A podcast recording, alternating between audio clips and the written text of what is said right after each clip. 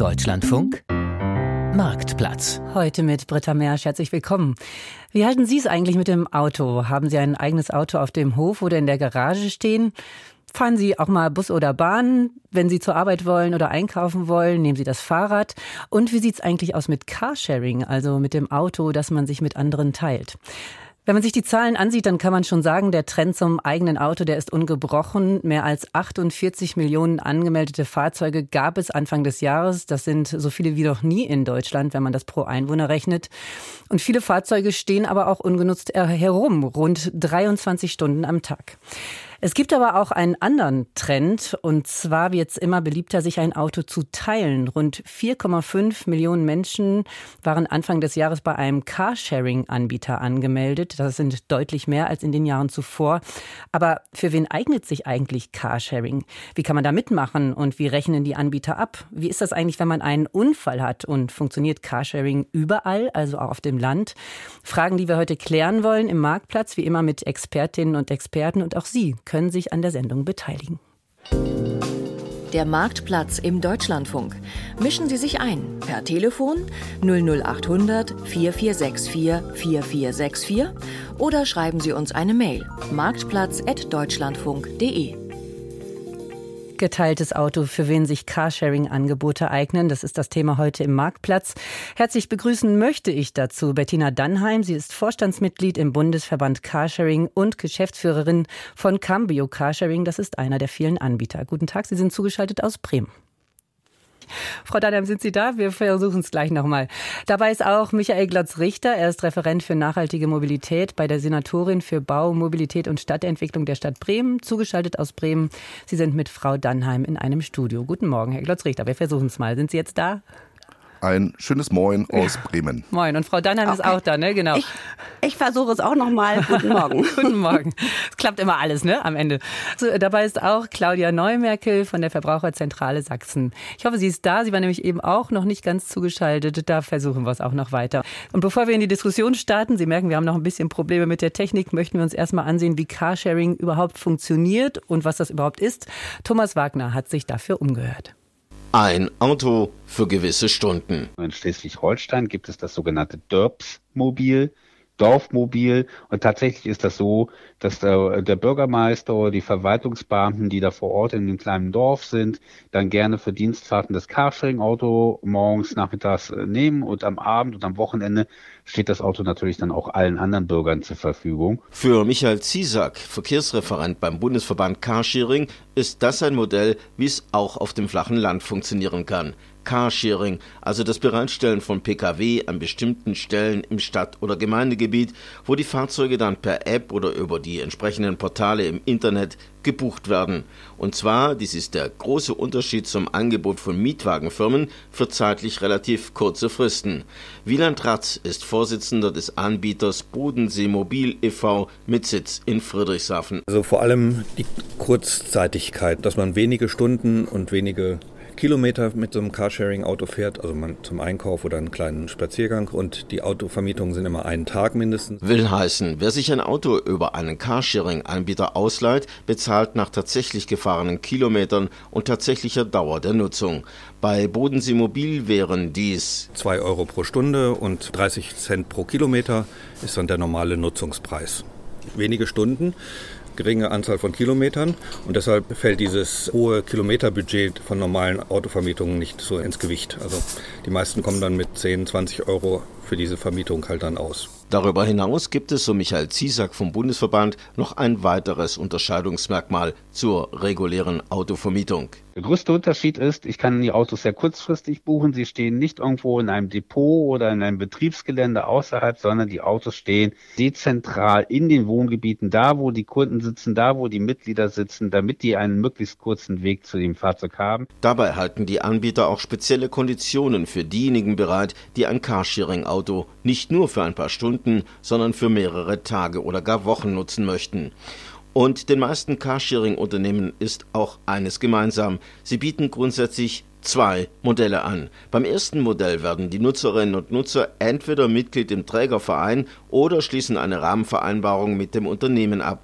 Dann wird in der Regel die Hinterlegung einer Kaution fällig. Die beträgt bei Bodensee-Mobil beispielsweise 450 Euro. Modell Nummer zwei: Die Nutzerinnen und Nutzer buchen die Fahrzeuge ohne ein solches Rahmenabkommen, zahlen dann aber auch deutlich mehr für gefahrene Kilometer und Dauer der Nutzung. Grundsätzlich gewinnt Carsharing zunehmend an Bedeutung. Anfang des Jahres waren nach Angaben des Bundesverbandes knapp 4,5 Millionen Nutzerinnen und Nutzer angemeldet, ein Drittel mehr als ein Jahr zuvor. Und die Zahl der Carsharing-Autos ging um über 12 Prozent auf knapp 34.000 nach oben.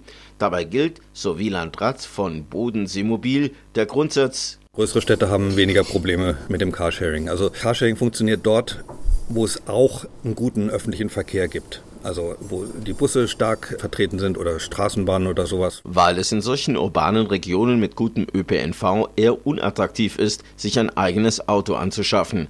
Anders in ländlichen Regionen. Da ist in der Regel der ÖPNV eher ausgedünnt und ohne eigenes Auto kommt man tendenziell weniger vom Fleck. Doch selbst in solchen Regionen holt Carsharing auf, weiß Michael Ziesack vom Bundesverband. Wir haben auch knapp 700 Orte, die weniger als 20.000 Einwohner haben, die eigene Carsharing-Angebote haben.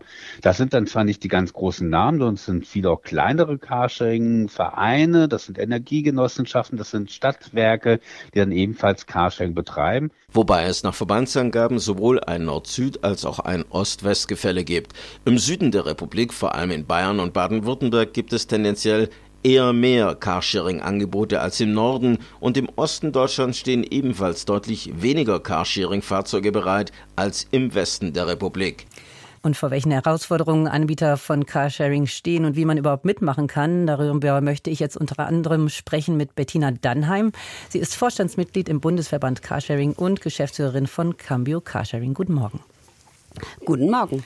Ich würde ja erstmal bei einer Zahl gerne bleiben. Wir haben gerade gehört, 4,5 Millionen Nutzerinnen und Nutzer gibt es in Deutschland. Ist das denn eigentlich ein Erfolg aus Sicht der Branche? Ja, das ist ein Erfolg. Äh, es hat im Jahr drei, also sozusagen Anfang 23 äh, waren eine Million mehr Nutzer und Nutzerinnen registriert als ein Jahr zuvor. Das ist ein Erfolg, äh, aber natürlich kann aus Sicht der Branche irgendwie die Anzahl der Fahrzeuge schneller wachsen und es sollten auch mehr Menschen sich am Carsharing beteiligen. Äh, aber im Großen und Ganzen wächst Carsharing irgendwie im zweistelligen Bereich und äh, das ist ein gutes Zeichen. Weil ich habe es eben auch schon gesagt, der Trend zum privaten eigenen Auto ist ja auch noch ungebrochen mit 48 Millionen Pkw in diesem Jahr oder Anfang des Jahres. Das heißt, der Anreiz, also sich wirklich zu entscheiden für Carsharing, ist ja vielleicht nicht so groß. Also anscheinend ist es ja doch noch immer attraktiver, doch das eigene Auto zu fahren. Ja, äh, da müssen wir Bezug auf den Beitrag, den wir gerade gehört haben, etwas unterscheiden zwischen dem ländlichen Raum und den Städten. In den Städten wächst die Beteiligung am Carsharing deutlich schneller als im ländlichen Raum. Äh, Anwohnerparkzonen, irgendwie äh, teure private Stellplätze, die angemietet werden müssen, ein gut ausgebauter Personennahverkehr, öffentlicher Personennahverkehr. Das sind alles äh, sozusagen Rahmenbedingungen, die es den Menschen leicht machen, auf Carsharing umzusteigen. Denn sie haben ja auch schon anmoderiert, 23 Stunden am Tag steht das Auto nur rum, ist im Grunde auch dann teuer, wenn ich es gar nicht nutze. Und da ist die Motivation, Carsharing zu machen, deutlich höher. Und ja, die Anzahl der privaten Pkw steigt, aber Carsharing auch. Und äh, wenn wir weniger Carsharing hätten, hätten wir wahrscheinlich noch viel mehr private PKWs in den Städten rumstehen. Das werden wir nachher alles noch mal ein bisschen auseinanderdröseln, auch äh, diese Unterscheidung Stadt und Land. Ich würde aber ganz gerne mal ganz konkret fragen aus Sicht von Verbraucherinnen und Verbrauchern, wenn ich mich jetzt für ein Angebot entscheiden möchte. Da hat man ja in vielen Regionen erstmal ganz viele Anbieter, in manchen hat man vielleicht nur einen einzigen. Mal ganz grob, wie kann ich denn überhaupt Carsharing nutzen? Ja, das ist tatsächlich, äh, da wo es nur einen Anbieter gibt, ist es einfach. Das äh, erklärt sich von selbst. Da wo es mehrere Angebote äh, gibt, äh, entscheiden sich die Menschen in der Regel für den Anbieter irgendwie der am nahesten am Wohnort oder an der Dienststelle ist. Denn für viele Menschen ist es entscheidend, wie lang ist der Weg zum nächsten Auto. Äh, in der Regel ist das das wichtigste Kriterium und am Ende danach spielt natürlich auch der Preis eine Rolle. Und wie weit sind die Wege in der Regel? Also gibt es da eher äh, ja, Orte, an die ich gehen muss? Finde ich die Autos irgendwo? Wie funktioniert das ganz genau? Ja, tatsächlich muss man sich sehr äh, im Internet informieren, welchen Anbieter gibt es in meiner Stadt. Wo kann man das? Gibt es da ein Portal? Also gibt es da ein Übersichtsportal, wo ich da auch mehrere Anbieter finde? Ja, also es gibt im Großen und Ganzen, sag ich das mal, gab es vom Bundesverband Carsharing irgendwie eine Website, also sozusagen eine Auskunftsdatei, wo ich die Stadt eingeben kann und gucken kann, welchen Anbieter es in meiner Stadt gibt. Da sind wir aber gerade dabei, diese Seite zu modernisieren. Deswegen ist sie gerade down, aber sie wird demnächst wieder zur Verfügung stehen. Von daher, bis sie wieder zur Verfügung steht, muss man sich dann im Internet mit den Begriffen Carsharing und der Stadt, in der man lebt, orientieren, welche Anbieter es gibt. Kann man denn grob sagen, welche Kosten entstehen? Also wie teuer ist Carsharing im Schnitt oder hängt das auch wieder ganz vom Anbieter ab? Das hängt tatsächlich auch vom Anbieter ab. Äh, wer Carsharing nutzen möchte, sollte sich irgendwie überlegen, wie oft brauche ich überhaupt ein Auto. Äh, sehr viele Anbieter haben verschiedene Tarife. Es gibt Tarife für wenig Fahrende und es gibt Tarife für Menschen, die häufiger unterwegs sind. Die Menschen, die häufiger unterwegs sind, zahlen beim stationsbasierten Carsharing einen Monatsbeitrag. Dadurch reduziert sich der Stunden- und der Kilometerpreis und man fährt insgesamt günstiger. Für die, die nur ganz selten ein Auto nutzen, lohnt sich so ein Monatspreis nicht. Da gibt es andere Tarife. Und wenn ich mich sozusagen auf der Seite der Anbieter schlau mache, da gibt es häufig auch Preisrechner. Dann gebe ich ein, was mein wahrscheinliches Fahrtaufkommen ist und dann werden mir irgendwie auch die Preise für einzelne Fahrten in einzelnen Tarifen ausgespuckt und dann kann ich mich entscheiden, was für mich die beste Wahl ist. Haben Sie denn mal grob eine Hausnummer? Also ich bin jetzt, äh, weiß nicht, wenig Fahrende, will ab und zu mal, keine Ahnung, zum Supermarkt oder einen Ausflug machen oder so. Auf was, was muss ich mich da einstellen pro Monat? Äh, das kommt jetzt tatsächlich darauf an, wie oft Sie fahren. Wenn Sie äh, zweimal im Monat fahren, äh, dann ist das äh, tatsächlich schon, äh, ja, normal, würde ich sagen, für viele. Äh, dann haben Sie vielleicht einen Stundenpreis von drei Euro und einen Kilometerpreis von bis zu 30 Cent. Das ist alles ein bisschen abhängig vom Fahrzeug, das Sie auswählen. Wählen Sie einen Kleinwagen oder wählen Sie ein Kombi? Oder machen sie einen Umzug und mieten sich einen Transporter. Je größer das Auto, umso höher der Stundenpreis. Das müssen Sie mal rechnen. Also wenn Sie drei Stunden fahren und irgendwie zum Supermarkt fahren und einen Wochenendeinkauf machen, dann kommen Sie mit acht Euro. Aber eine Grundgebühr Weg. kommt auch noch dazu. Ja, da nehme ich, habe ich jetzt mal einen Tarif gerechnet, wo keine Grundgebühr okay. dabei ist. Mhm. Und einen Kleinwagen gerechnet und äh, dann müssen Sie bedenken, da ist alles drin. Da ist der Sprit drin, da ist die Steuer, die Versicherung drin. Äh, der Wagen ist regelmäßig in der Werkstatt, wird gewartet und gepflegt, gewaschen. Äh, Sie setzen sich rein, machen Ihre Fahrt, stellen das Auto wieder zurück. Und außer den Fahrtkosten, äh, die Sie dann vom Anbieter in Rechnung gestellt bekommen, haben Sie keine weiteren Kosten an diesem Fahrzeug. Das ist tatsächlich einer der größten Vorteile beim Carsharing. Sie nutzen das Fahrzeug und um alles andere kümmert sich der Anbieter.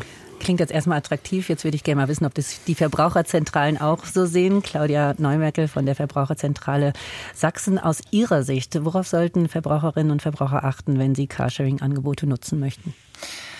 Ja, es kommt immer grundsätzlich erstmal darauf an, ähm, was will der Verbraucher zu welchem Zweck einsetzen, welches Fahrzeug ähm, benötigt er? Also er muss sich die Frage, wie die Vorrednerin Frau Dannheim schon sagte, ähm, erstmal über seine eigenen Bedürfnisse klar werden. Wofür und wie lange brauche ich das? Und ähm, es gibt unterschiedliche Anbieter, regionale, überregionale. Es gibt ähm, teilweise Städte, wo auch nur ein äh, Anbieter vorherrschend ist. Ähm, es gibt auch zwischen den Anbietern Qualitätsunterschiede und äh, hier gilt es, äh, den jeweiligen Anbieter dann unter die Lupe zu nehmen und äh, die Besonderheiten herauszufiltern. Ähm, ähm wie ist denn der Anmelde Anmeldeprozess gestaltet? Ist das, ist das für mich einfach als Verbraucher zu handhaben? Verstehe ich das alles? Wie funktioniert denn die Registrierung? Das sind alles Dinge, ähm, womit man sich äh, befassen muss. Macht man das eigentlich dann äh, auf den Portalen im Internet oder macht man das auch per App? Also was ist da die gängige Variante mit der Anmeldung?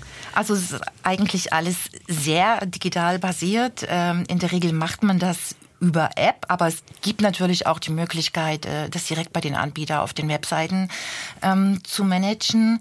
Und ähm, bevor man dann zu den konkreten Angeboten kommt, wie gesagt, müsste man sich, äh, wenn man das das erste Mal nutzt, entsprechend vorinformieren. Und äh, man wird allerdings, und das muss ich auch sagen, auf den jeweiligen Anbieterseiten relativ gut durchgeleitet. Also es gibt diese FAQs, äh, diese häufig gestellten Fragen, wo die wesentlichsten Informationen schon mal in einem guten Package zusammengeführt sind. Und äh, wenn man sich äh, erstmalig damit befasst, wird man da sehr gut durchgeleitet. Jetzt haben wir eben schon gehört, äh, man kann ja relativ gut ausrechnen dann auch, wie viel möchte ich das Auto nutzen, was kostet mich das dann pro Stunde, nehme ich einen kleinen Wagen, größeren Wagen etc. Aber ähm, gibt es da auch irgendwelche versteckten Kosten, die ich vielleicht auf den ersten Blick gar nicht sehe? Also ich denke jetzt zum Beispiel an Unfälle oder an Schäden, die am Auto äh, entstehen, wenn ich den Schlüssel verliere oder ähnliches. Also ist das auch so transparent wie die eigentlichen Preise? Wie sehen Sie das? Ähm, das ist schon auf den jeweiligen Seiten ähm, in den AGB mit angegeben. Also ähm, bevor ich äh, zu den einzelnen vielleicht noch Kostenfallen komme, ähm, sollte vielleicht der Verbraucher oder die Verbraucherin wissen, dass wir es für essentiell halten, dass man sich hier tatsächlich mal, bevor man die Nutzung ähm, antritt und den Vertrag schließt, man schließt ja konkrete Verträge mit den jeweiligen Anbietern, hier auch wirklich mal die AGB durchliest. Ähm, das sind die besonderen ähm, allgemeinen Geschäftsbedingungen, die man sich eigentlich sonst nicht so wirklich durchliest, aber hier wäre es ratsam, mal zu schauen, ähm, weil da drinnen sind dann auch die ganzen wichtigen Informationen verpackt und es gibt zusätzliche Kosten, die unter Umständen entstehen, äh, wenn ja Autos auch zu spät zurückgegeben werden oder wenn der Schlüssel oder die Kundenkarte verloren geht oder wenn man falsch parkt oder ein Strafzettel sich einfängt. Ähm, es können auch Kosten auf einen zukommen, wenn man, ähm, äh, wenn man einen anderen Fahrer fahren lässt, also irgendwelche Bekannte bei einer Party abholt und ähm, dann selber nicht mehr in der Lage ist zu fahren. Also da gibt es ähm, verschiedenste Kostenfallen und es gibt auch ähm, versicherungstechnisch natürlich ähm, die Möglichkeit, die Selbstbeteiligung bei einem Unfall zu reduzieren reduzieren. Ob das immer ratsam ist, das ist, ähm, ja, das ist eine Rechenfrage, das ist eine Geschmackssache. Weil man äh, dann mehr zahlt erstmal. Also man zahlt mehr, um das zu reduzieren. Genau, man zahlt mehr, um das zu reduzieren. Da kommt es immer wieder auf das, auf das Nutzerverhalten ab. Ähm, wenn man das das erste Mal tut oder überhaupt sich damit befasst, ähm, sollte man sich schon damit auseinandersetzen, wie wird denn eigentlich mein weiteres Fahrverhalten sein? Würde ich das dann weiter nutzen? Ähm, also man kann die Selbstbeteiligung schon relativ häufig reduzieren auf 0 Euro, bisweilen auf 300 Euro. Das kann Sinn machen, äh, dann dieses Versicherungspackage, was die Anbieter äh, in der Regel mit bereitstellen, um diese Selbstbeteiligung Beteiligung zu reduzieren, mit zu buchen. Mhm. Aber das kommt auch muss man gesagt, dann auch, muss man auch ausrechnen, wie man Genau, das, das muss man ausrechnen, genau. Genau.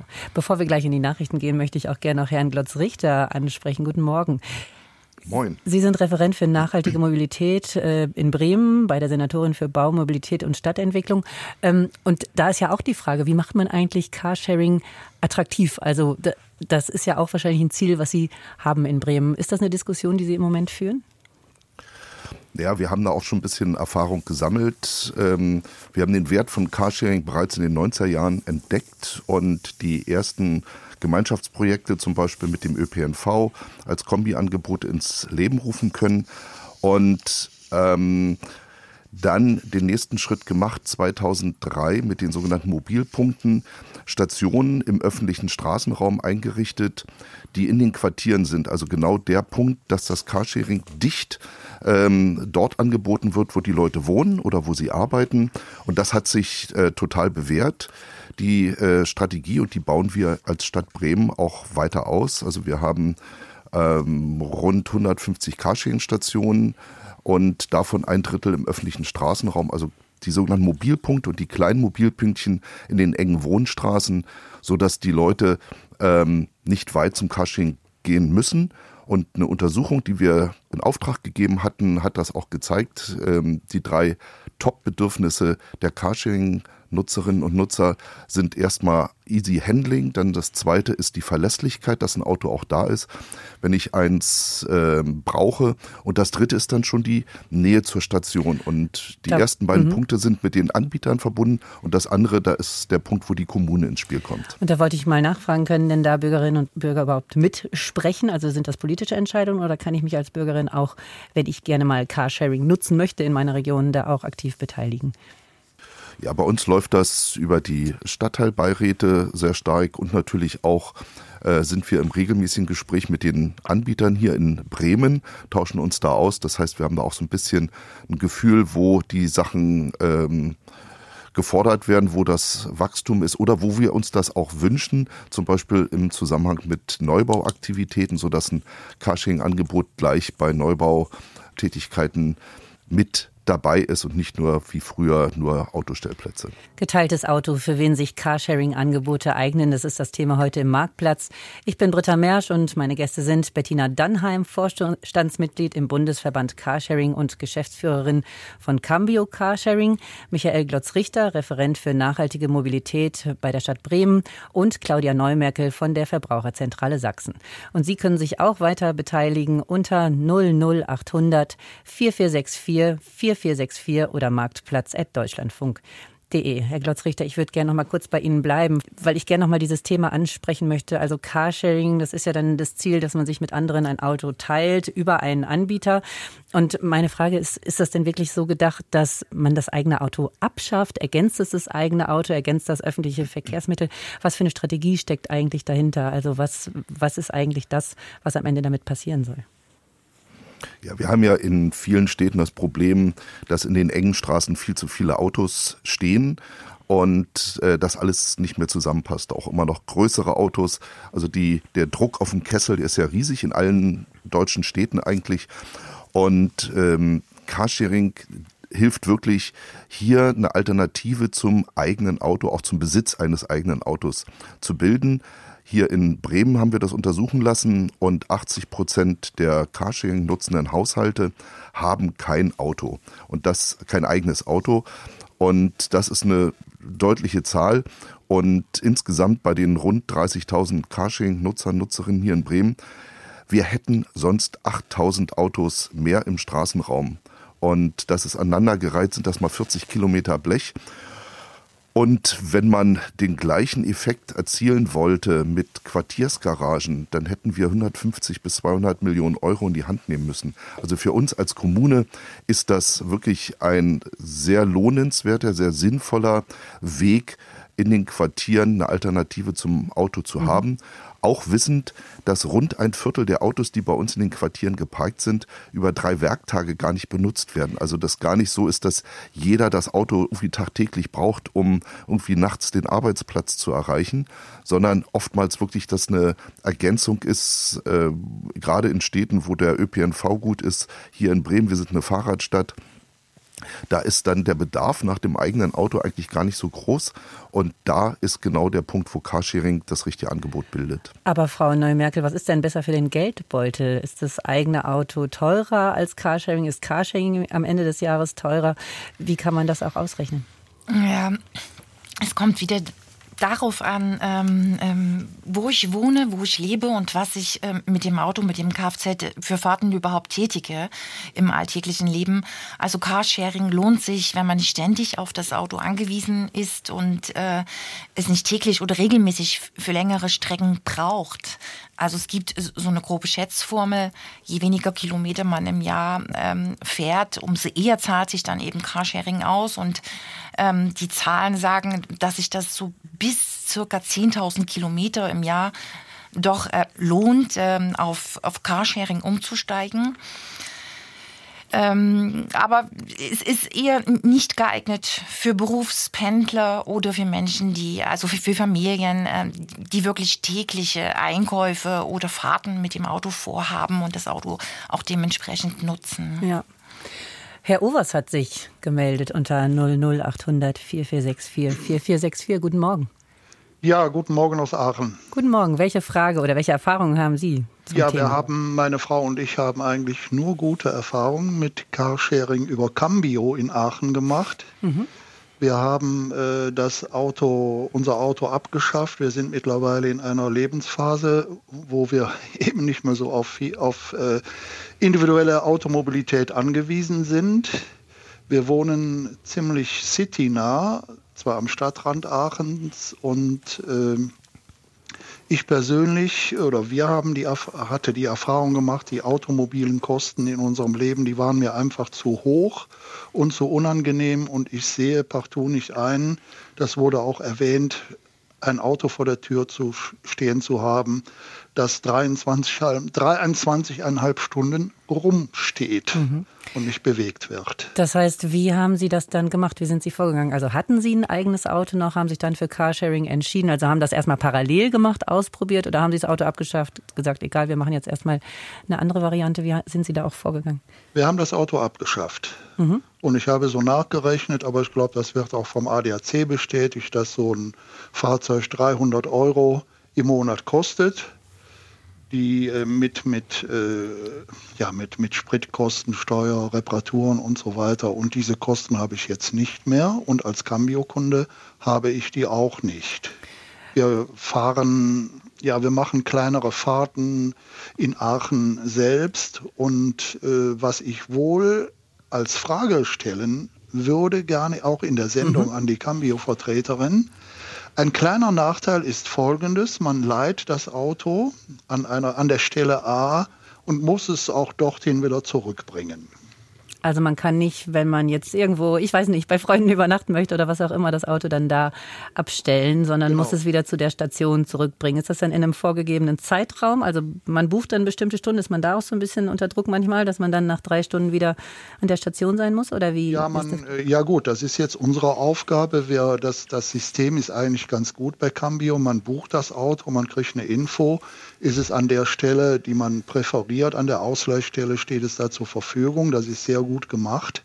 Wir buchen das Auto, rechnen aus, wie lange brauchen wir es und dann bringen wir das innerhalb der Frist auch wieder zurück. Aber das stört Sie, dass Sie dann immer zu dieser Station Nein, das, das, das stört mich jetzt ehrlich gesagt nicht. Nur ein Beispiel ist in Bonn, da wohnen Freunde von uns, die haben vor dem Haus eine Cambio-Station. Direkt vorm Haus, okay. Direkt vorm Haus. Und da würde ich gerne hinfahren das Auto dort abstellen und dann überlegen, ja, fahre ich morgen mit der Bahn zurück. Okay.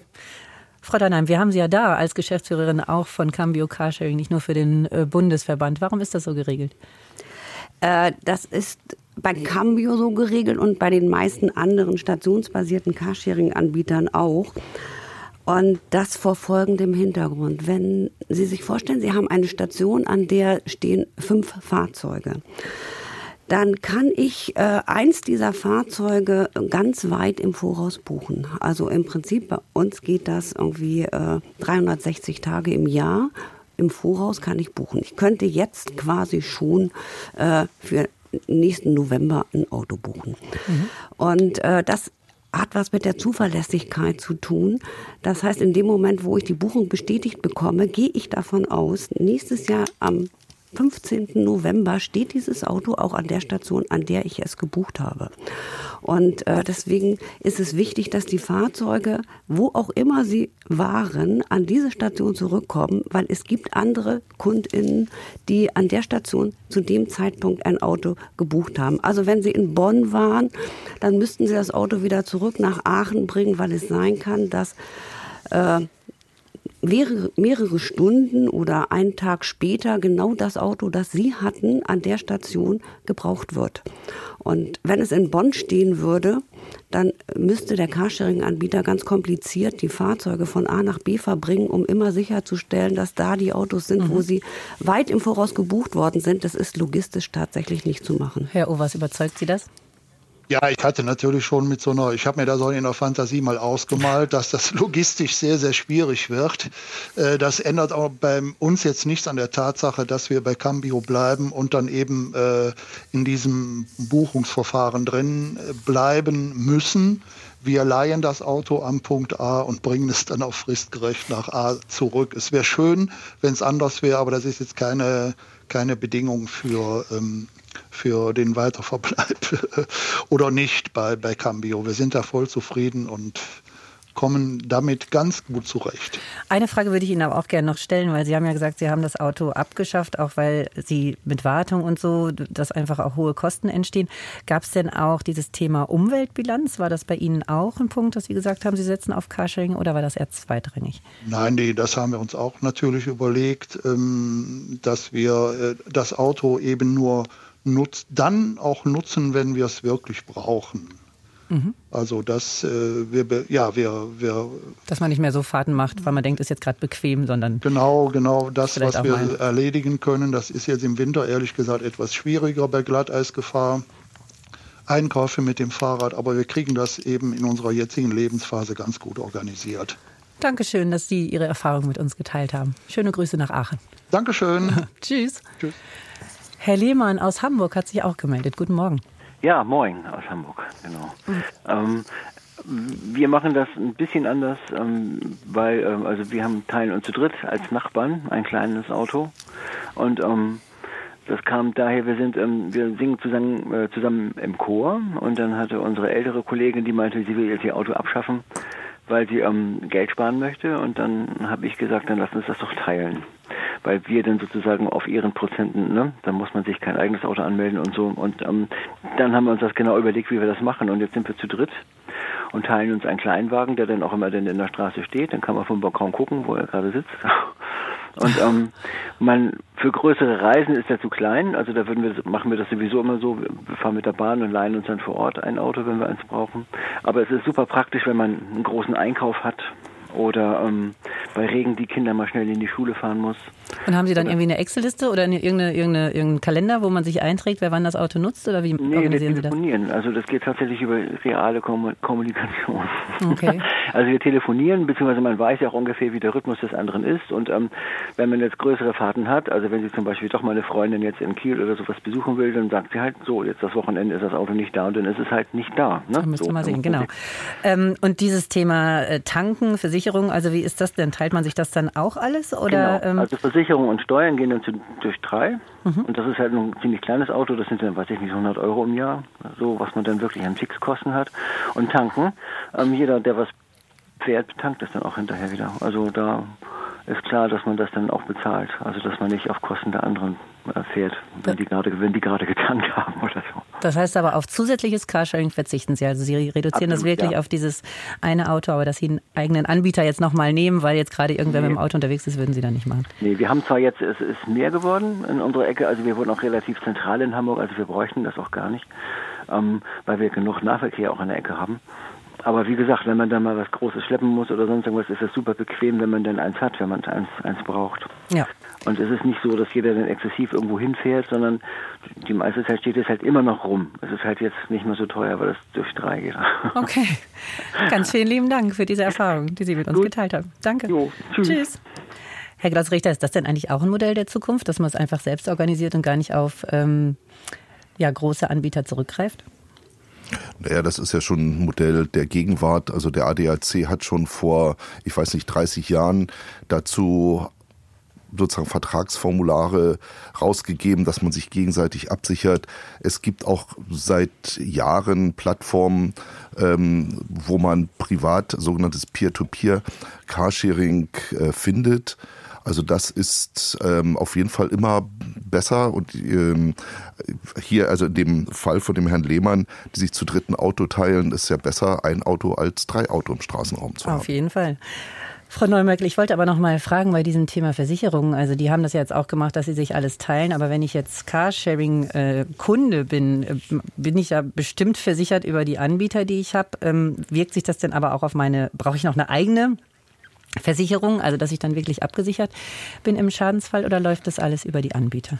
Ähm, das ist auch der Vorteil vom Carsharing, also wenn man über die kommerziellen oder gewerblichen Anbieter geht, dann brauche ich tatsächlich keine neuen Versicherungen abzuschließen, denn bei den kommerziellen Anbietern, da werden die Fahrzeuge inklusive aller nötigen Versicherungen wie Haftpflicht, Teilkasko oder Vollkasko-Versicherung, die werden da so angeboten. Und ähm, ja, also das ist halt so ein All-Inclusive-Paket ähm, und diese Versicherungen sind natürlich, äh, wenn man ein eigenes Auto hat, schon teuer und das geht auch richtig in die Kosten. Also das ist wirklich ein Vorteil. Ähm, und wie ich vorhin schon sagte und ausholte, beim Unfall fällt halt auch äh, meist eine Selbstbeteiligung an, aber man kann auch das bei den regelmäßig bei den allermeisten Anbietern äh, gegen Gebühr reduzieren. Ob das sinnvoll ist, das muss man halt mhm, abschätzen. Genau. Frau Dannheim, ich wollte auch noch mal auf dieses Thema Tanken ähm, zu sprechen kommen. Das hat ja Herr Lehmann jetzt gerade für seinen privaten Bereich, wo Sie es zu dritt teilen, auch erklärt. Wie funktioniert das denn? Also muss ich zu bestimmten Tankstellen fahren? Bin ich ab irgendeinem äh, Tankstand auch verpflichtet, tanken zu fahren? Also wie funktioniert das? Ähm, das äh, hängt vom Anbieter ab. Äh, ich beschreibe es mal, wie es bei Cambio ist. Sie müssen das Auto äh, mit ein Viertel vollem Tank an der Station abstellen, äh, um sicherzustellen, dass wer auch immer das Auto nach ihnen nutzt, irgendwie nicht zuerst zur Tankstelle fahren muss, äh, bevor er irgendwie äh, seinem Ziel nahe kommt. Also Viertel voll sollte es zurückgegeben werden. Ansonsten ist im Kilometerpreis äh, Sprit mit drin. Das heißt, wenn Sie zur Tankstelle fahren, haben Sie eine Tankkarte, die im Auto liegt oder irgendwie äh, bei einigen Anbietern geht es auch per App. Das sie über die App bezahlen. Äh, das heißt, der Anbieter bezahlt den Sprit.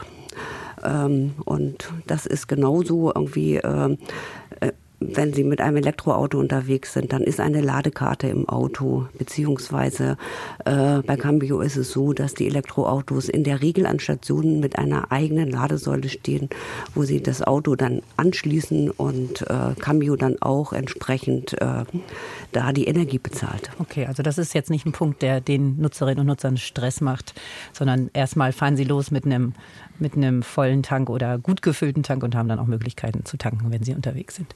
Ja, und die Tankkarte ist in der Regel eine, die europaweit gilt, also bei sehr vielen irgendwie Tankstellen. Das heißt, Sie können nicht nur in Europa äh, in einem bestimmten Tankstellennetz tanken, sondern wenn Sie ins Ausland fahren, dann können Sie mit der Tankkarte da auch den Sprit bezahlen. Frau Dörhage hat sich gemeldet. Guten Morgen. Ja, guten Morgen. Welche Erfahrung haben Sie da mit dem Carsharing? Also mit dem Carsharing habe ich jetzt äh, gar keine Erfahrung. Ich habe jetzt eher eine Beha ähm, Frage als ähm, Gehbehinderte, rollstuhlpflichtig. Mhm. Ähm, wie sieht denn das da aus? Also äh, ich war jetzt mal drei Wochen ohne Auto. Äh, ja, da bin ich ans Haus gebunden. Ich komme kaum weg, weil ähm, mit dem Rollstuhl, den ich zurzeit habe, zwar mit ähm, so wie ein E-Bike mit einer gewissen Unterstützung, aber ich kann keine weiten Strecken fahren damit, also auch nicht einkaufen.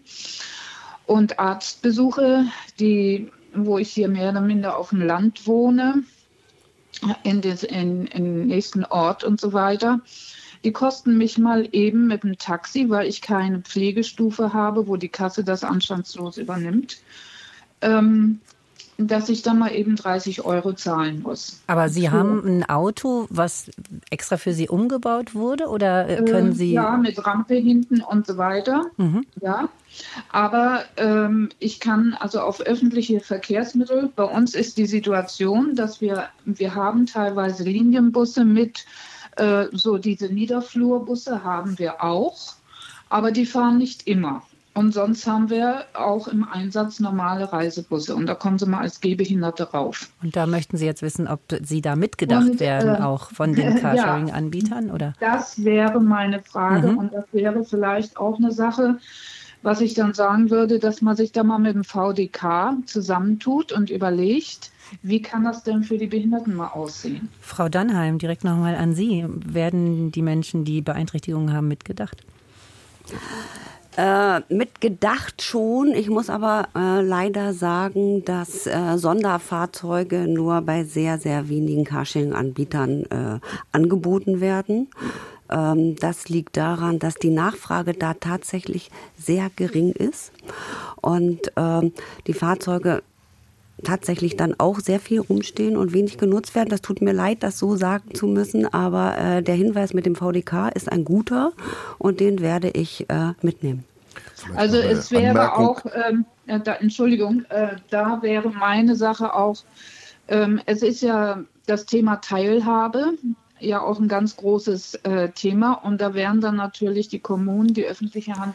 Genau, Herr Glotz-Richter wollte, glaube ich, auch gerade noch was dazu sagen, ne? Herr Glotz-Richter. Ja. Genau, wir haben das ähm, auch durchdiskutiert bei uns mit dem Landesbehindertenbeauftragten und ähm, ein zumindest ein kleiner Baustein, der nicht jemandem jetzt hilft mit dem äh, Rollstuhl, sondern mit geringeren äh, Beeinträchtigungen ist, dass es einen Anteil geben muss von Automatikfahrzeugen, was sich jetzt mit den Elektrofahrzeugen sowieso einstellt. Das war sozusagen das, die Gesprächsebene, die wir hier mit dem Landesbehindertenbeauftragten in der Frage gefunden haben. Wichtiger vielleicht ist wirklich das, was Frau Dörhage angesprochen hat, dass bei uns schon seit Jahren alle äh, Busse als auch alle Straßenbahnen niederflurig sind und mit einem Hublift versehen sind, sodass jemand mit einem Rollstuhl ähm, ohne Probleme alle Busse und Straßenbahnen nutzen kann. Das ist auf jeden Fall ein ganz wichtiger Hinweis gewesen. Danke, Frau Dörhage. Herr, Les Herr Leske-Lopata hat sich auch noch gemeldet. Guten Morgen. Guten Morgen, hier ist Lecke Lopata. Ja, äh, erstmal schöne Grüße in die Runde. Herr Glotz-Wichter kennt mich äh, aus der, meiner Zeit, wo ich in Bremen war. Ich bin dann jetzt aufs Land gezogen in den Chiemgau, also äh, flaches Land in Oberbayern und habe mich geärgert, dass ich da nicht Carsharing fahren kann, weil ich begeisterter Carsharing-Nutzer war. Und ich wollte kurz berichten, äh, Sie haben in der Sendung ja angesprochen, wie sieht die Arbeitsteilung zwischen Bürgern und Kommunen aus? Können die Bürger auch was tun, damit Carsharing zum Laufen kommt? Mhm wir haben, sind es folgendermaßen angegangen, mit Bremer Unterstützung, muss man sagen. Wir haben uns eine Also Sie reden jetzt geholt. über Bremen, ne? nicht über, über Nein, das ländliche, rede, Sie reden über Bremen. Über, über, ich, rede, ich rede über den Chiemgau. So. Wir haben uns, weil Bremen so eine Vorreiterstadt ist, aus Bremen eine Referentin besorgt, Frau Karbaumer. Der Vortrag hat ganz groß eingeschlagen in der Gemeinde äh, so dass der Bürgermeister, Gemeinderat gesagt hat, finden wir gut Carsharing. Mhm. Wie kriegt man es jetzt zum Laufen? Ja. Ähm, wir haben erstmal zugeschaut, dass es nicht eine einzelne Gemeinde bleibt, sondern der Start ist jetzt gerade aktuell erfolgt mit mehreren Gemeinden im Achental, also südlich des Chiemgaus auf dem flachen Land. Punkt eins. Punkt zwei ist die Arbeitsteilung zwischen den Gemeinden und der Initiative der Bürger, die Carsharing haben wollte, sieht so aus. Die Gemeinde hat, hat Autos geleast oder stellt Gemeinde äh, eigene Fahrzeuge zur Verfügung. Das ist von Gemeinde zu Gemeinde unterschiedlich. Wir haben uns ein Carsharing-Unternehmen gesucht, einfach unterwegs. Und die Zusammenarbeit zwischen Unternehmen, Gemeinden und Bürgern sieht so aus, dass die Bürger sich fürs Marketing zuständig fühlen, äh, auch zum Beispiel mitgeredet haben, welche Standplätze gut sind. Hat sich herausgestellt, die Sparkasse hat dort äh, einen Platz zur Verfügung gestellt. Und was ich als Botschaft überbringen will, ist, äh, dass man nicht darauf warten sollte, bis eine Gemeinde was macht, sondern einfach Initiativen gründen und dann versuchen, mit den Gemeinden zusammen was auf die Beine zu stellen. Das heißt, Sie haben aber mehrere Angebote jetzt kombiniert, wenn ich das jetzt richtig rausgehört habe. Also Sie haben genau, wirklich genau, kommerzielle genau, genau. Anbieter, aber die Gemeinde hat selbst auch äh, einfach Autos gekauft, dann, die, die, die jetzt nutzbar sind, oder wie kann man sich das vorstellen? Unterschiedlich. Also okay. wir haben um, um unterschiedliche ähm, Fahrzeuge zu haben, gibt es auf der einen Seite das, dass Gemeindefahrzeuge zur Verfügung gestellt werden für Carsharing außerhalb der Dienstzeiten. Also vorhandene Autos wurden als Carsharing äh, Autos äh, zur Verfügung gestellt. Punkt eins. Punkt zwei ist, Sportvereine kriegen von den Gemeinden häufig Neunsitzer und so weiter zur Verfügung gestellt. Da haben wir zwei Fahrzeuge im, mit im Verbund im Aachental jetzt. Äh, und dann hat äh, die Gemeinde, ein, äh, in der ich jetzt wohne, in Grassau, die hat ein Elektroauto geleast. Äh, die Sparkasse hat es groß gesponsert, den Parkplatz, ne, die Ladesäule hat die Gemeinde finanziert. Äh, aber den Platz stellt die Sparkasse ohne Miete oder Pacht zur Verfügung äh, so dass man merkt, mehrere Akteure wirken zusammen, weil es auf dem Land natürlich relativ schwierig ist, äh, zum ja, Beispiel genau. jetzt ein Unternehmen wie Cambio an den Start zu kriegen, haben wir gesagt, nur wenn wir wirklich diesen Verbund von Interessenten schaffen, Sportvereine, Gemeinden, Bürger, äh, und so weiter kriegt man sowas zum Laufen. Und wir können stolz berichten, wir sind jetzt äh, gestartet mit mehreren äh, Autos und glauben, dass das äh, ein Modell ist auch für andere Regionen. Äh, Ging es denn darum, dass wir, ich, ich wollte nämlich tatsächlich gerade sowieso über das Thema Stadt-Land sprechen, von daher passt das ganz gut, dass Sie jetzt ja. gerade zu uns gekommen sind. Äh, was ich nämlich fragen wollte, ging es denn vor allem darum, ähm, wirklich Kosten zu reduzieren oder mehr Teilhabe oder das eigene Auto abzuschaffen, der Umweltaspekt, also was ist da eigentlich auch Ihr Hauptanliegen? Also man muss dazu sagen, wir haben, äh, und das war eben Part der Bürgerinitiative, ähm, Herr Glotz-Richter wird große Ohren kriegen. Es gibt tatsächlich noch eine Agenda 21 Gruppe Nachhaltige Mobilität. Die hat eine Umfrage gestartet Äh, und äh, was dabei rauskommt, ist, dass Mütter, die Arztbesuche machen wollen, kein Auto haben oder eben Zweitauto äh, nicht vorhanden ist. Aber zum Beispiel haben wir auch einen ganz engagierten Rentner, der jetzt sein Auto abgeschafft hat, äh, und äh, ja, also das reicht von jung bis alt, mhm. ähm, das, das Nachfragespektrum. Also das war, glaube ich, auch für die Gemeinderäte schon ein ganz wichtiges Argument, äh, dass wir vorher diese Umfrage gemacht haben, die äh, den, die Nachfrage so ein bisschen belebt hat. Also auch ein Appell, selbst aktiv zu werden als Verbraucher, unbedingt, wenn man unbedingt. das machen möchte. Danke für Ihre Erfahrung. Danke, ja. dass Sie angerufen haben.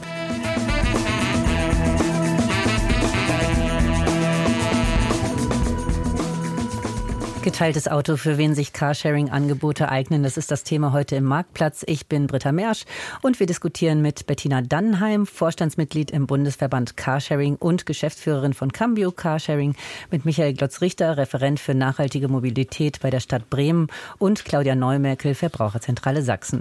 Und wir erweitern die Runde um meinen Kollegen Henning Hubert, der hat Fragen von Hörerinnen und Hörern mitgebracht, die per Mail gekommen sind. Herr Hubert, was bewegt denn unsere Hörerinnen und Hörer? Ähm, viel Service ist gekommen kommen, viele politische Erwägungen und man muss immer so auch so ein bisschen so die Landkarte unseres Landes vor Augen haben. Je nachdem, von wo jemand schreibt, hat er auch ganz unterschiedliche Erfahrungen gemacht.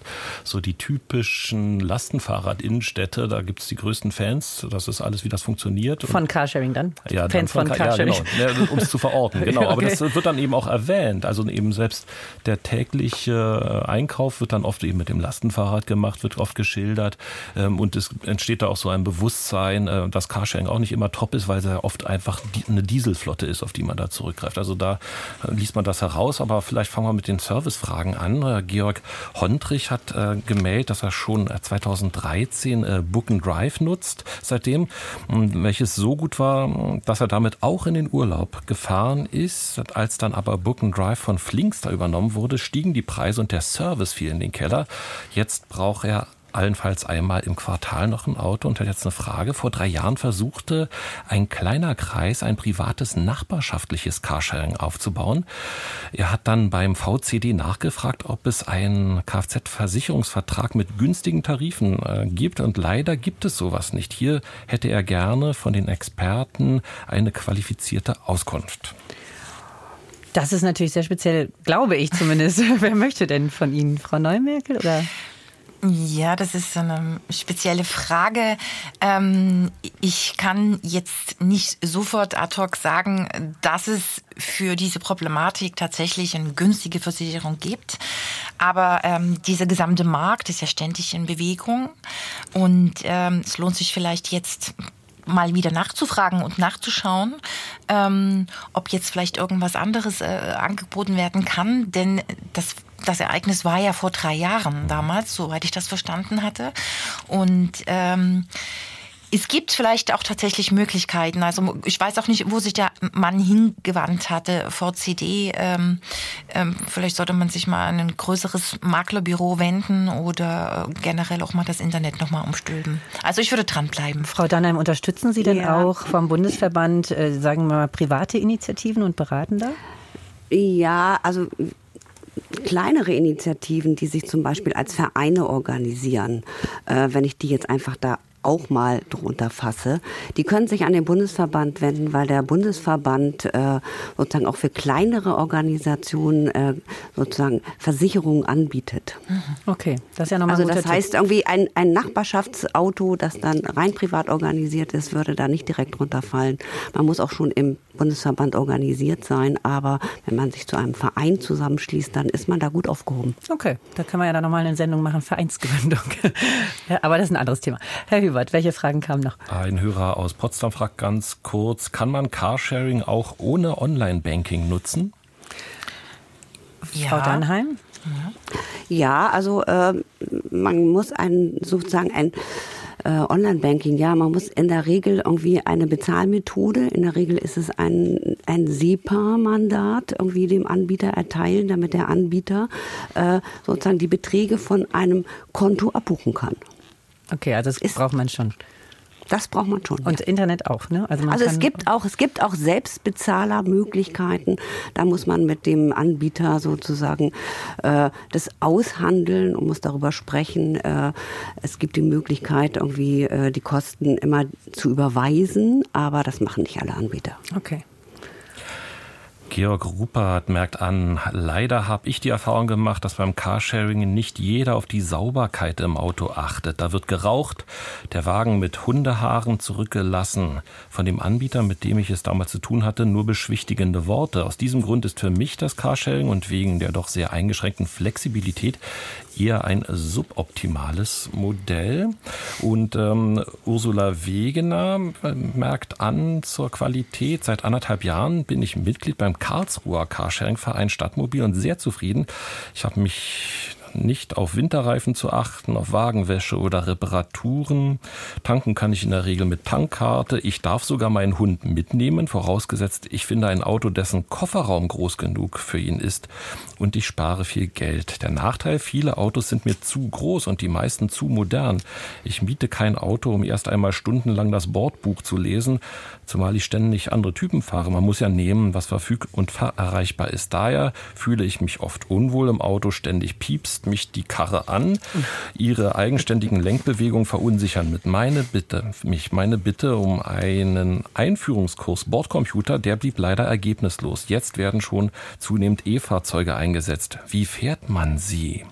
Also, der große Servicebereich, angesprochen von Frau Wegener aus Karlsruhe. Okay, waren jetzt viele Punkte. Wir fangen vielleicht an mit dem ersten Punkt, äh, Sauberkeit. Frau Dannheim, könnte man ja tatsächlich denken, ist nicht mein Auto, ist mir dann am Ende auch egal, was da drin rumliegt. Ich weiß es selbst aus eigener Erfahrung hier in Köln, dass manche Autos nicht so ganz toll benutzt werden von, äh, von Fahrerinnen und Fahrern von Carsharing.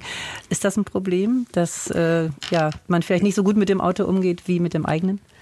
Ja, also im Großen und Ganzen funktioniert es tatsächlich. Es gibt einzelne Kunden und Kundinnen, die sich genauso verhalten, wie Sie es beschreiben, so nach dem Motto, ist doch nicht meins, ist mir doch egal. Äh, da sind wir dann tatsächlich auch auf die Mithilfe der nachfolgenden Kundschaft angewiesen. Bei uns kann man in der App den Zustand des Fahrzeugs bewerten, wenn man einsteigt.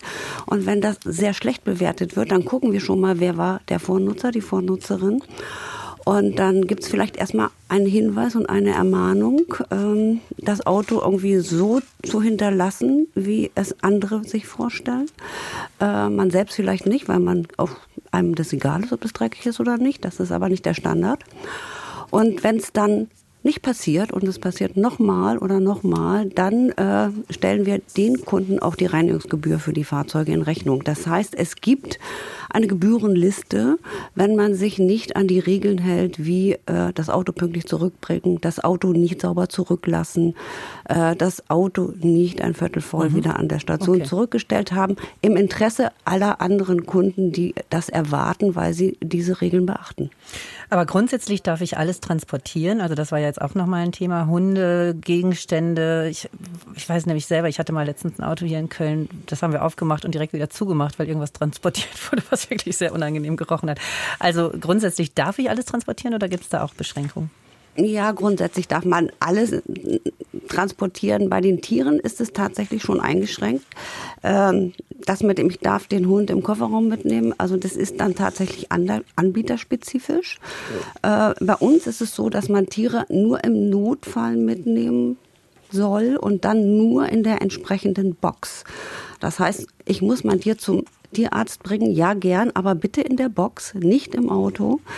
Denn äh, wir argumentieren das auch so gegen den Hundehalterinnen und Haltern, dass es auch Menschen gibt, die mit einer Hundehaarallergie oder einer Pferdehaarallergie irgendwie ins Auto steigen und irgendwo hinfahren wollen und das dann sozusagen mit tränenden Augen wieder verlassen müssen. Dem wollen wir vorbeugen. Deswegen, wenn Tiere transportiert werden, dann müssen sie in die Box. Und dieses eine Thema noch ganz kurz, äh, wie, wie fahre ich überhaupt das Auto? Weil da gibt es ja wirklich ganz unterschiedliche Dinge, die man beachten muss. Ne? Hat man automatisches Licht, hat man Automatikauto oder mit Kupplung? Gibt es einen Startknopf oder einen Schlüssel oder ähnliches? Also wenn ich jetzt gar nicht weiß, wie parke ich das oder keine Ahnung, wie fahre ich rückwärts, äh, dann lieber wieder aussteigen oder kann ich dann Hilfe beim Anbieter bekommen? Ähm, also wir haben ein Callcenter, da kann man anrufen, wenn man mit dem Auto gar nicht zurechtkommt. Die kennen sich in der Regel sehr gut aus mit der Technik äh, jedes Fahrzeugtyps und könnten helfen. Äh, das ist das eine. Das andere ist, ähm, wir kommen nicht umhin, dass äh, die neuen Fahrzeuge, die wir jetzt irgendwie äh, dazu kaufen, äh, immer mehr Assistenzsysteme haben, weil die Autos sind immer digitaler, werden immer digitaler. Ähm, sie haben eine Rückfahrkamera irgendwie fürs Rückwärtsfahren. Sie werden auch sicherer, wenn sie Spurhalteassistenten haben. Äh, sozusagen viele dieser digitalen Assistenzsysteme kann man auch gar nicht mehr ausschalten und die Fahrzeuge, von denen man ausgeht, ich bin jetzt hier Frau oder Herr über das Fahrzeug und das mischt sich nicht ein, werden immer seltener. Also, man und man muss, sich, man muss sich ein Stück weit darauf einstellen okay. und äh, drauf das geht leider nicht anders. Ja. genau, okay. Frau Schulte-Hobein hat sich gemeldet. Guten Morgen. Ja, schönen guten Morgen, Schulte-Hobein. Was haben Sie zum Thema?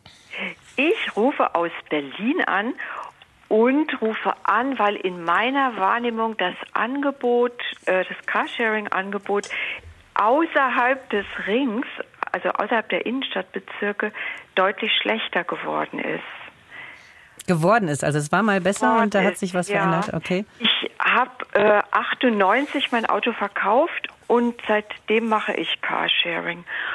Ich war zuerst bei Stadtauto, mhm. dann war ich lange bei Green Wheels hatte hier in Lauf, nee, ich wohne mh, hm, fast zentral, also nicht innerhalb vom Berliner S-Bahn-Ring, eine Station außerhalb, also doch relativ zentral. Ich hatte bei Greenwheels fünf Stationen, die konnte ich per Fuß erreichen. Die haben aufgegeben vor, glaube ich, jetzt zwei Jahren. Als ich nachgefragt habe, sagten die mir, der Grund wäre, dass diese Stellplätze nicht zu finanzieren wären, die wären zu teuer. Ich bin dann gewechselt zu Cambio. Mhm. Äh, hatte ich mir rausgesucht, weil da gab es noch eine Station bei mir in der Nähe. Das heißt, Sie ich wollen, genau, die Frage ist, wie man letztlich auch eine gute Abdeckung in den Städten oder auch in Randbereichen hinbekommt. Auch, ne? Ich finde gerade in Randbereichen. Genau. Ja. Ja. Ich habe dann zu Cambio gewechselt. Ich finde, äh, da einen sehr guten Service auch, ja, da bin ich sehr zufrieden mit. Aber diese eine Station, die es bei mir jetzt noch gab in Laufnähe, gibt es seit einem Jahr auch nicht mehr. Und insofern bin ich da schon sehr enttäuscht, dass ich jetzt, wenn ich ein Auto mieten will, erst äh, mit der U-Bahn fahren muss, umsteigen muss und noch laufen muss, um da hinzukommen. Ich gebe das mal das weiter. War wirklich Anfangs mhm. 98, da habe ich am Stadtrand gewohnt. Ich habe dort Autos per Carsharing ausleihen können. Ich gebe das mal weiter an Herrn Glotz-Richter. Der kennt sich nämlich gut aus mit diesem ganzen Markt und weiß auch, warum Bewegung da drin ist und wie man auch letztlich äh, die Randbezirke abdecken kann. Herr Glotz-Richter, ist das ein großes Problem? Also, dass vor allem vielleicht die Innenstädte wirklich gut versorgt sind, aber Randbezirke schon nicht mehr, die ländliche Region schon nicht mehr. Also, äh, ist da noch Nachholbedarf? Und wenn ja, wer kann das Carsharing-Auto dann in die Randbezirke bringen? Mhm. Also vielleicht eine erste Anmerkung zu Berlin. Ich bin gebürtiger Berliner und ähm, wenn ich im Umland ein Auto brauche, fahre ich mit der Bahn nach Berlin und nutze dann auch in Berlin Carsharing-Auto. Das Angebot ist wirklich von Bezirk zu Bezirk sehr, sehr unterschiedlich. Es gibt bei den Bezirken offenbar verschiedene politische Einstellungen zum Thema Carsharing. Und in einigen Bezirken ist das wirklich super gut, in anderen eben nicht. Und jetzt zu Bremen. Ähm, wir erhebende Gebühr für die Stellplätze von 50 Euro im Monat und das im Innenstadtbereich und 25 Euro im Randbereich. Und ähm, das funktioniert mit den Anbietern auch gut. Ähm, also von daher, wir bauen diese äh, Plätze weiter aus, sowohl im öffentlichen Raum und parallel dazu die Carsharing-Anbieter auch im privaten Bereich. Also hier wächst sowohl das Angebot in Zahl der Autos, der Stationen und auch äh, demzufolge der Nutzerinnen und Nutzer. Also das ist ein Interesse, was eigentlich alle Kommunen haben sollten aufgrund des Entlastungseffekts und ähm, dann auch überlegen, in den sehr peripheren Lagen, wenn man es denn dort haben will, dann kann man auch ähm, einen Zuschuss überlegen, also sozusagen eine Anschubfinanzierung, die muss ausgeschrieben werden nach den europäischen ähm, Bedingungen. Und ähm, dann guckt man, und da gibt es ganz gute Beispiele in Deutschland auch, äh, Flensburg und andere Städte haben das gemacht. Da kann vielleicht Frau Dannheim noch was dazu was sagen aus der Erfahrung. Eines Carsharing-Anbieters. Ja, vielleicht noch ganz kurz, weil das Thema können wir jetzt ja hier auch nicht klären in der Sendung. Erstmal an Sie, Frau Schulte-Hobein, danke für diesen Impuls und auch nochmal die Anmerkung, dass es wichtig ist, dass alle teilhaben können. Das Thema hatten wir ja auch schon. Und vielleicht, Frau Donnern, wirklich nochmal ganz kurz dieses ja, Thema, warum wobei die... ich schon verrückt finde, dass über diese lange Zeit, die ich das schon mache, dazwischen war es wirklich sehr viel besser, ja, äh, dass es sich während der Pandemie verschlechtert hat, dass eventuell diese Stellplätze, die zu teuer sind, vom Senat eben nicht mitfinanziert werden. Ja. Ich wohne jetzt in Schöneberg, ich wohne in keiner, Ja. ich wohne nicht in Brandenburg, ich wohne nicht in einem Randbereich, ja. Ja, Und da also hat sich das durch den Rückzug von Greenwheels verschlechtert und auch das Cameo, die eine Station bei mir in Laufnähe in Schöneberg, ja. Hm, Aber das sind, äh, Wirklich wie gesagt, genau. Das Auch sind ähm, mehr, politische, genau, das sind politische Entscheidungen, die wir hier leider auch gerade gar nicht im Detail lösen können. Trotzdem vielen lieben Dank, Frau Schulte-Hobein, für den Impuls, den Sie uns gegeben haben. Und vielleicht kann Herr Glotzrichter ja noch mal ein bisschen Werbung machen bei anderen Kommunalpolitikern, was die Stadt, die äußeren Stadtbereiche angeht. Ganz vielen lieben Dank. Frau Herrmann aus dem Badischen wohnt an der Grenze zur Schweiz und fragt, kann man beim Carsharing auch die Landesgrenze verlassen? Gute Frage, Frau Neumerkel, wissen Sie das? Ähm, es gibt viele Anbieter, die das ähm, erlauben. Also man sollte sich in jedem Fall äh, zunächst erst um in, in, wieder in den berühmten AGB kundig machen. Also man muss, sollte die Bedingungen studieren, kann auch die Hotline, die Service-Hotline anrufen. Es gibt aber auch tatsächlich Anbieter, die das ausschließen. Das kommt wirklich darauf an, welchen Anbieter es dann genau dort in der Region gibt. Das heißt, wenn ich jetzt zum Beispiel in den, in den Urlaub fahren möchte, wäre ein Carsharing-Anbieter gar nicht geeignet, sondern dann müsste ich vielleicht auch eher eine Autovermietung nehmen, oder? Ja, nicht unbedingt. Also man kann, äh, kommt drauf an, wo der Urlaub hingehen soll. Also man, man kann in der Regel bei ganz, ganz vielen Anbietern im, im im gesamten Bundesgebiet fahren. Ähm, ist es dann wirklich eine Kostenfrage, ähm, ob sich dann ein Carshare lohnt oder ob man sich vielleicht eher ein Auto mietet oder mit Bus und Bahn hinfährt. Ja gut, aber wenn man auf Auto nicht verzichten möchte, dann hat man dann eben die Wahl ne, zwischen, äh, zwischen den... Darf ich, darf ich ganz kurz Frau äh, eine Ergänzung bringen? Ja. Genau. Äh, also bei den meisten Carsharing-Anbietern, mit denen kann man tatsächlich äh, äh, im ganzen europäischen Raum äh, Urlaub machen. Man muss es auch nicht anmelden. Da, wo der Schutzbrief gilt, äh, da kann man überall hinfahren. Ähm, das wird auch meistens so gemacht. Ähm, KundInnen müssen sich in der Regel nur dann bei dem Vermieter melden, wenn sie vielleicht in einige osteuropäische Länder fahren, weil da müssen sie vielleicht eine Bescheinigung vom Anbieter haben, dass sie das Fahrzeug sozusagen über die Grenze führen dürfen, dass es ihnen, dass es sozusagen dem Anbieter gehört, dass sie berechtigt sind, das zu tun. Und ansonsten, nur wenn man irgendeine Fähre nehmen will, irgendwie nach Schweden, Dänemark, Großbritannien und man muss äh, eine Fähre buchen, dann braucht man vielleicht das Kennzeichen, dann ruft man an und sagt, ich fahre dahin, ich brauche das Kennzeichen. Äh, und ansonsten fährt man einfach los. Okay, aber das heißt, so ein großer Unterschied zu der Autovermietung gibt es dann manchmal gar nicht mehr, ne? Nö. Genau. Deswegen habe ich ja auch gesagt, wir haben Tankkarten im Auto liegen, da können Sie irgendwie in ganz Europa tanken. Okay. Also das ist ja schon die Basis dafür, ich nehme das Auto und fahre damit in Urlaub. Okay, Herr Hilbert. Herr Matthias Rudolf aus Leipzig hat unserem Hörer Herrn Overs aus Aachen zugehört zu dem Problem, dass die Fahrzeuge zu der Station zurückgebracht werden müssen, an der sie ausgeliehen wurden und sagt, in Leipzig gibt es neben der klassischen Variante des Carsharing äh, die Möglichkeit, Fahrzeuge aus dem Straßenraum zu buchen und an einem beliebigen Ort im Stadtgebiet wieder abzustellen. Ist sehr unkompliziert und funktioniert wunderbar. Zum Thema Carsharing und Selbstständige, das Unternehmertum. Eine Keramikerin aus Freiburg hat uns gemailt, nee, angerufen. Sie nutzt seit zwölf Jahren überzeugt Carsharing und fährt damit Keramikmärkte an, wohingegen Wolfram Wagner geschrieben hat, Carsharing ist nicht für Gewerbetreibende möglich. Er schreibt, ich habe sechs Jahre lang es probiert, ohne eigenes Auto auszukommen und habe aufgegeben. Ich bin selbstständig und brauche nur zwei bis dreimal pro Monat ein Auto. Erstens, beide Carsharing-Anbieter an meinem Wohnort untersagen Fahrten zu gewerblichen Zwecken. Zweitens, Autovermieter garantieren nicht, dass man eine gebuchte Fahrzeugklasse auch tatsächlich bekommt.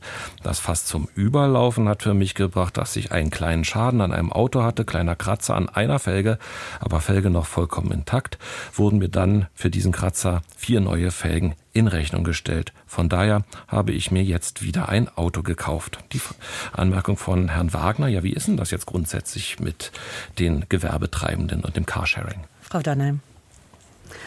Ähm, Gewerbetreibende sind für das Carsharing besonders wichtig. Also wenn wir die nicht hätten, das wäre ganz blöd, ehrlich gesagt. Äh, fast 40 Prozent unserer Fahrten werden beruflich bedingt vorgenommen. Äh, die Fahrzeuge von irgendwie, sei es Institutionen, Verwaltungen, Universitäten, Handwerksbetrieben, fahren in der Regel in der Woche tagsüber. Die privaten Nutzenden brauchen das eher in den Nachmittags-, Abendstunden und am Wochenende. So kriegen wir eine gute Auslastung hin. Äh, wir haben günstige Unternehmenstarife und äh, es gibt schon sehr viele große und kleine Unternehmen, die ihre eigenen Flotten reduziert haben oder ganz abgeschafft haben und komplett auf Carsharing setzen. Das heißt, wir haben auch Unternehmen, die eigene Carsharing-Standorte an ihrem Standort haben und äh, die überwiegend nutzen. Also bei uns ist es nicht nur kein Problem, wir sind sogar sehr bemüht, äh, immer mehr Unternehmen zu finden, die ihre eigenen Dienstflotten abschaffen Aber und Cameo nutzen. Gibt es denn Anbieter, die explizit gewerbliche Nutzung ausschließen? Tatsächlich sind mir gerade keine bekannt. Tut mir leid. Okay. Also wir nutzen das als Verwaltung übrigens auch. Also mhm. schon seit 20 äh, Jahren haben eigene Fahrzeuge abgeschafft, brauchen die Stellplätze nicht mehr anzumieten und hatten auch kürzlich eine Veranstaltung mit der Sparkasse Bremen, ähm, die sich genau an Gewerbetreibende gerichtet hat, um deutlich zu machen, die Sparkasse Bremen spart über die Hälfte ihrer Kosten ein, die sie früher mit einer eigenen Flotte hatten. Also deswegen ist mir dieses Problem ähm, auch ein bisschen verwundert verwunderlich. Also okay. das müssen schon sehr spezielle Anbieter sein. Lassen wir jetzt mal so stehen, weil können wir jetzt nicht nachfragen. Dankeschön. Car Carlo Ermark äh, hat eine Mail geschrieben und fragt, warum gibt es nicht mehr bundesweite Anbieter? Oh, Frau Dannheim, ist, ist das, oh, sind wir eigentlich bundesweit äh, gut aufgestellt? Also sind manche Anbieter bundesweit gut aufgestellt oder ist es wirklich eher region, eine regionale Abdeckung? Ja, es gibt äh, den Anbieter Flinkster, der schon genannt wurde, irgendwie äh, der äh, zur Deutschen Bahn gehört, äh, der bundesweit aufgestellt ist, überwiegend äh, mit Stellplätzen an den Bahnhöfen. Äh, und es gibt Stadtmobil, die Stadtmobilgruppe, die sich überwiegend äh, im Süddeutschland, aber auch in Frankfurt, im Rhein-Ruhr-Gebiet, also in Essen, äh, rund um Essen befindet. Cambio ist überwiegend äh, im Norden vertreten, in Hamburg, in Berlin, in Bremen äh, und ganz besonders im Rheinland. In Rheinland haben wir unseren Schwerpunkt, also in Nordrhein-Westfalen, um es mal so zu sagen. Äh, und im Osten gibt es Teilauto, die sich da regional sozusagen ähm, aber ist das ein Vorteil, haben. sich regional aufzustellen? Also hat das irgendwelche mm, Vorteile? Nee, das, das, hat, das, hat, nee, das hat irgendwie äh, den Grund, man startet irgendwo und von da aus erweitert man die Flotte. Okay. Jetzt ist es so, dass einige Anbieter äh, sich austauschen. Äh, also es gibt sogenannte Buchungsplattformen, da wo gebucht wird. Und die arbeiten eng zusammen. So gibt es äh, das größte Netz, das größte Carsharing-Netz. Da mache ich jetzt mal ein bisschen Werbung aus der Stadtmobilgruppe und irgendwie aus der Cambio-Gruppe und noch vielen anderen kleinen Anbietern. Da arbeiten die beiden Plattformen zusammen und haben so ein sehr großes Netz von Flensburg bis an den Bodensee. Also ich kann als Cambio-Kundin in Karlsruhe oder am Bodensee ein Auto bei einem Anbieter einer anderen Plattform buchen äh, sodass es am Ende durch die Zusammenschlüsse vieler Anbieter ein bundesweites Netz gibt. Und wo, wie heißt diese Plattform? Machen ja eigentlich keine Werbung, aber das ist ja vielleicht doch mal ganz interessant. Wir machen, wir machen keine Werbung. Äh, das Cambio hat ein eigenes Buchungssystem, also wir arbeiten mit der Cambio-Plattform und das andere, das heißt Cantanem, das ist eine Tochter der Stadtmobilgruppe. Okay. Und über die würde man dann auch solche Angebote Die würde, genau, also die können bei Cambio, wie gesagt, am Bodensee buchen, obwohl wir da selbst keine Autos haben.